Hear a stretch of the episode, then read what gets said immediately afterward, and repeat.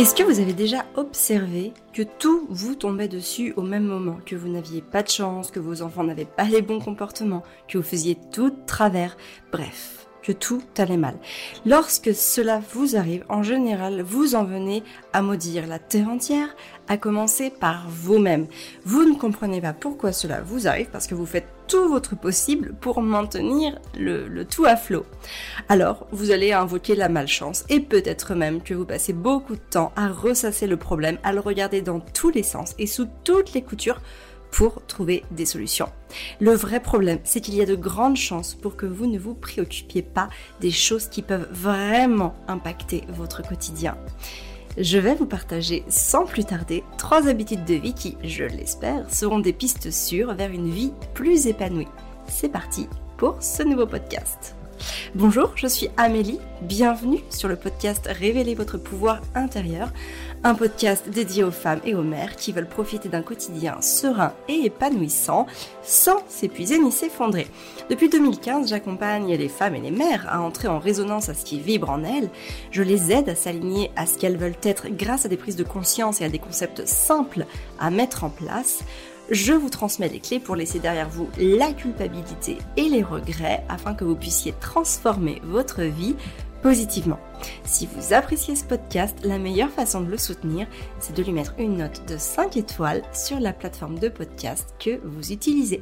C'est une très belle manière de soutenir mon travail et de permettre à d'autres de découvrir ce podcast plus facilement. Pour voir les choses sous un angle plus serein et disons-le très clairement plus cool, je vais vous faire part des choses qui vont venir impacter directement votre état d'esprit. Donc l'état d'esprit, c'est aussi appelé notamment en ce moment, c'est un mot plutôt à la mode qui est mindset. Et en fait, donc ce, ce fameux mindset, ce fameux état d'esprit, c'est notre capacité à prendre de la hauteur et à encaisser les chocs psychologiques. Donc ça nous permet aussi de gérer aussi bien les retours en arrière et les erreurs qu'on va pouvoir faire que les avancées et les choses positives que l'on va vivre. Un bon état d'esprit permet de prendre de la hauteur et de rester humble dans les bons moments et de ne pas succomber à la culpabilité. Et ça, ce sont des notions fondamentales quand on est dans une démarche de développement personnel. Alors les trois habitudes qui changent la vie, ou en tout cas euh, avec plus d'humilité qui ont changé ma vie, la première c'est relativiser. Les journées font 24 heures, y compris pour moi, y compris pour vous. Donc pas la peine de vouloir en faire plus que possible. En général, dans ma journée, c'est j'agis évidemment de manière assez automatique par rapport à ça, mais je vais avoir trois ou quatre focus, pas plus. En tout cas, des focus de semaine et on va dire des focus de week-end qui peuvent être parfois différents. Et aussi, on peut avoir des cas différents pendant les vacances ou autres. Il y a certains focus qui vont demander plus de temps, plus d'énergie que d'autres. Certains seront plus rapides, on va y passer moins de temps, mais ça ne voudra pas dire pour autant qu'ils en seront moins efficaces.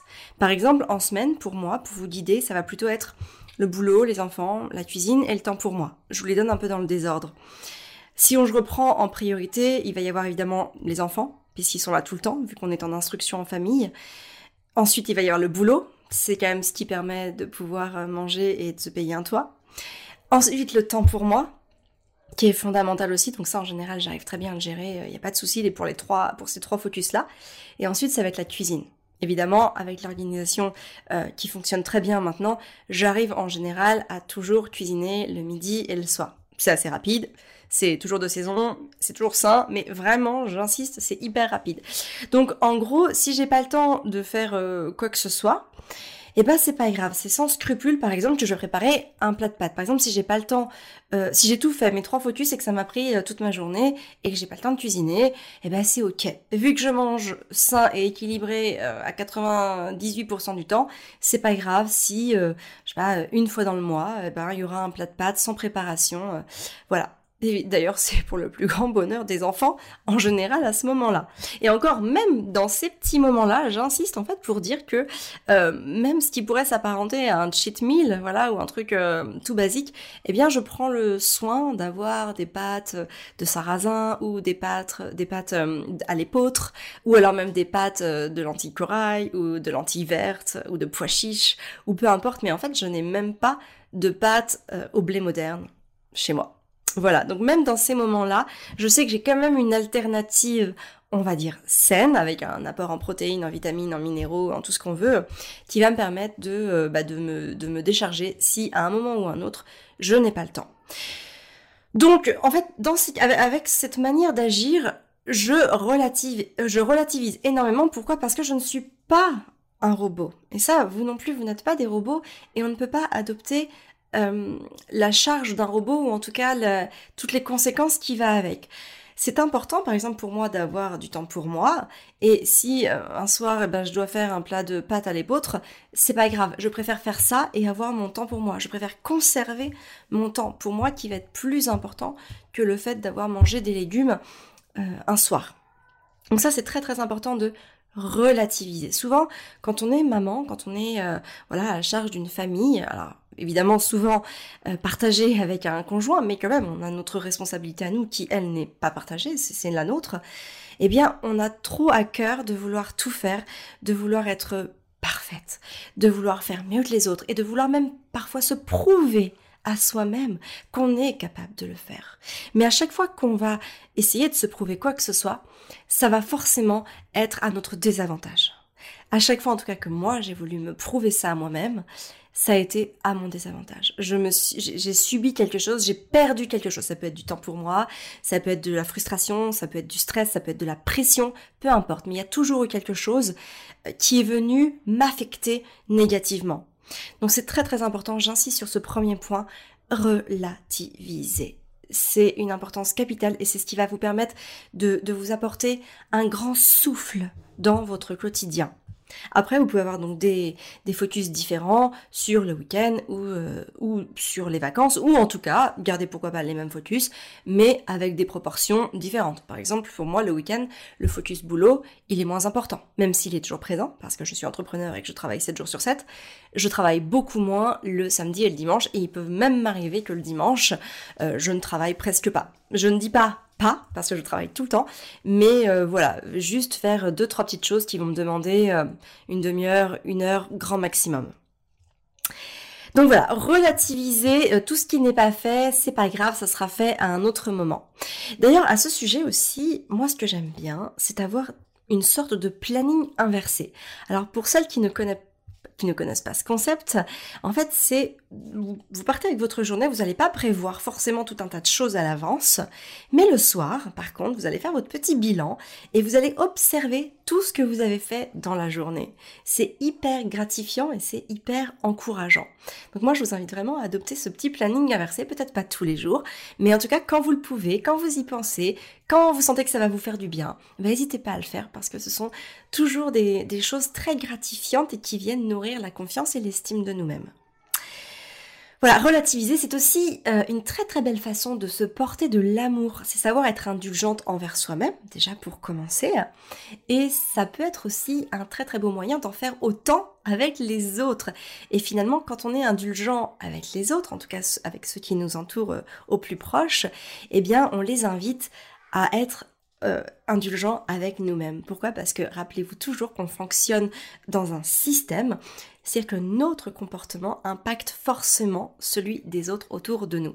Et en plus, on est doté de neurones miroirs qui nous aident à fonctionner par mimétisme. Alors ne vous privez pas de l'indulgence et commencez dès à présent par relativiser.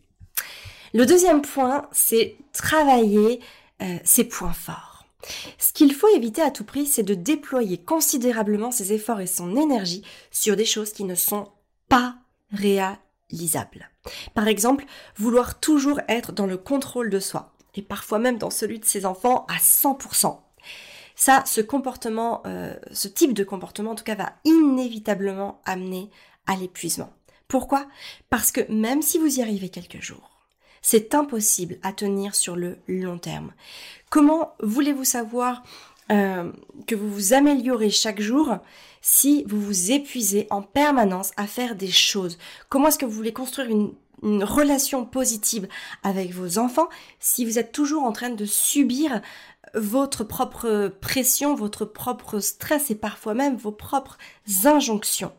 Donc c'est très très important d'éviter à tout prix de vouloir tout contrôler et notamment ses points faibles ou euh, voilà ce qu'on a plus de mal à faire au quotidien. Et à l'inverse, je vous encourage vivement à travailler sur vos points forts. En tout cas, moi, de mon côté, je travaille sur mes points forts. Je les renforce, je les consolide, je les nourris. Et mes points faibles, vous allez me dire, eh bien, je les laisse de côté. J'y touche pas parce que je sais que ça va me prendre trop d'énergie pour un résultat qui ne sera pas à la hauteur de ce que j'espère ou de ce que, de ce que j'aimerais avoir. Et finalement, lorsque je fais mon feedback journalier et que j'analyse ma journée pour faire le point, je regarde ce qui m'a plu, mais je regarde aussi les problèmes et les difficultés que j'ai rencontrés et je les identifie. Ça me permet vraiment de pouvoir en prendre conscience. Des fois j'y arrive, des fois aussi j'y arrive pas. Hein, des fois je vais devoir répéter plusieurs fois une erreur pour pouvoir comprendre pourquoi est-ce que ça ne fonctionnait pas de telle situation. Mais c'est pas grave le temps que ça va prendre. Ce qui est important, c'est de voir déjà que ça ne fonctionne pas et de pouvoir essayer d'analyser les choses pour en changer. Einstein disait la folie c'est de faire toujours la même chose et de s'attendre à des résultats différents. Ça c'est un mantra qui me porte énormément parce que alors oui des fois on, on voit que ça dysfonctionne mais dès qu'on voit que ça dysfonctionne, il faut vraiment cesser de faire la même chose et de s'attendre à des résultats, à des résultats différents. Parfois, on ne trouvera pas la solution, ou en tout cas pas tout de suite. Ça, c'est complètement ok. Ça peut prendre du temps, des fois, à trouver les choses, notamment quand on cherche un petit peu tout seul. Mais en tout cas, peu importe, il faut sans cesse euh, essayer de modifier les choses pour pouvoir les transformer positivement.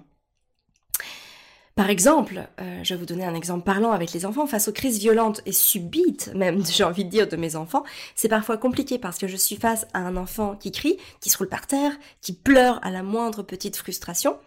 Et à chaque fois que ça m'arrive, eh bien j'adopte une posture un peu différente jusqu'à ce que mon enfant revienne dans une émotion positive. À ce moment-là, je sais qu'il y a deux facteurs essentiels qui entrent en jeu pour le retour à l'équilibre de l'état émotionnel de mon enfant.